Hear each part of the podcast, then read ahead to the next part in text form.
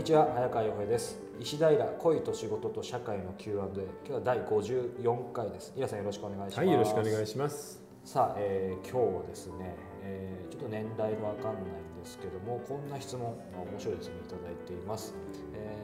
ー、魅力的な街づくり。お今私が住んでいるエリアには昭和の空気漂う商店街があり他県からも人が訪れるほど人気の店もあります。ところがこの商店街を壊し600億円かけて大型の商業施設と高層マンションを建てるという再開発の話が進んでいます。なるほど。大型の商業施設は全国どこでもあるようなテナントやチェーン店が多くなるのでそこにしかない魅力的な街から遠くなるような気がしています、今からでも住民から本当に愛されるような街づくりができないかと画策中ですそこで参考にしたいのですがイラさんにとって魅力的な街住んでみたい街とはどんなところですか？なるほどね。ね。ちょっともったいないよねこの話、600億かけて全部をビルにして超高層マンションとまあ言ってみればでかいモールを作るってことだよね、モールなんて日本全国にどこでもあるからな、かといってこういう大きな再開発って、はい県だの国だののお金も入ってるから一度動き始めたら止まんないよね、だからその600億の中でいくらをその例えばよくあるじゃないですか、はい。あのラーメン博物館じゃないけど、あるそのモールの一部をはい。すごくこう、えー懐かしい感じの演出で作り上げてっていうそういうあの部分にうん。この再開発の中の一部を割いてもらうしかもうできることないんじゃないかな、うんなんかゼロベースでだったらね、うん。いろいろできることありそうですけどもそうね。進んでるんですね、それとあのーこういうのって例えば反対運動とはい。進める派で対立してしまうと、うん。反対運動の人の意見って反映されなくなっちゃうじゃない？完全に敵対しちゃうから、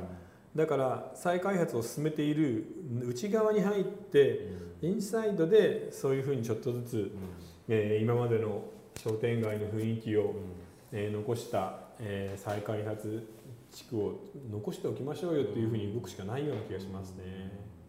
でもどうでしょうね、うん。こう、まあ、商店街っていう今話ですけど、うん。もうちょっと大きく見た時に例えば、えー、と僕らが公開収録とかもやるうんうん。みなとみらいって、はい。まあ、駅としては桜木町なんですけどあ皆さんもよくご存知だと思いますけど、結構僕個人的には面白いなと思うのが、例えば東口は、いわゆる昔の古いものすごいけど、はい。逆側はすごい発達してビル街なん。です、うんうん結構そういう駅って多いじゃないですか。ありますね。だからまあそれをでももうこれ動いてるんですがそれ難しいにしても、うん。なんかあのいや聞きたかったのはいわゆる都市設計というか、はいはいはい。それもってその街を作るために例えば、えー、と電鉄の会社だったり結構入ったりとか、うん。なんかそういうのによって全く違いますよね。どこまで見据えてるかみたいな。そうね、うん。だからここの問題に関してはね正直言ってさこれ反対運動をする方が簡単なんだよね。反対だ反対だって言ってガンガンこうそのミーティングのたびに手を挙げてればいいんだけどうんはい。でもその意見って本当にあんまり反映されないんでうん。より厳しい道で相手の懐に入った上で内側からちょっとずつ変える粘り強くやっていくっていうのしかないと思うな、僕はあの実は再開発のその綺麗な街もなんですけど、はい。やっぱりあの吉祥寺の、えーいわゆる駅前のあの、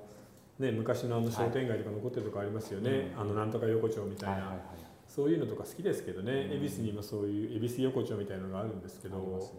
うん、それと今あの代官山に住んでるんだけど代官山もおしゃれな通りから一本外れるとその坂道の途中にちょっと変わった飯屋があるとか、はいなかなかあの雰囲気いいんですよね。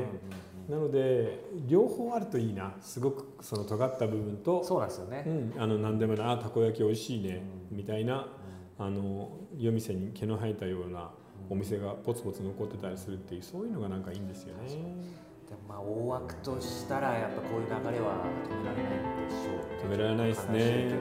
うん、ただ今あの全国の商店街で若者があの都会から帰ってきてもう一度商店街を活発にしようっていう運動をいっぱいやってるんですよ。でそれの成功事例は全国にたくさんあるのでこの人はもしその自分の町のえー商店街を活性化させたいのであれば、はい。い、くつかその見学に行くといいんじゃないですかね、そうですね。モデルケースがうん、いっぱいあると思います。ぜひ。はい頑張ってください。はい、番組では引き続き皆様からの質問を募集しております。石平公式サイトの方から、えー質問をお寄せください。えーまた、えー連動している石平ブックサロンの方も、えー運営しています。えー運営元の、えー夜間飛行さんの、えーサイトに、えー問い合わせいただければ、えーメンバー募集会再開時に、えー優先的にご案内させていただきますのでぜひそちらもチェックしてみてください、えということで今日は第54回でした。皆さんありがとうございました、はい、ありがとうございました。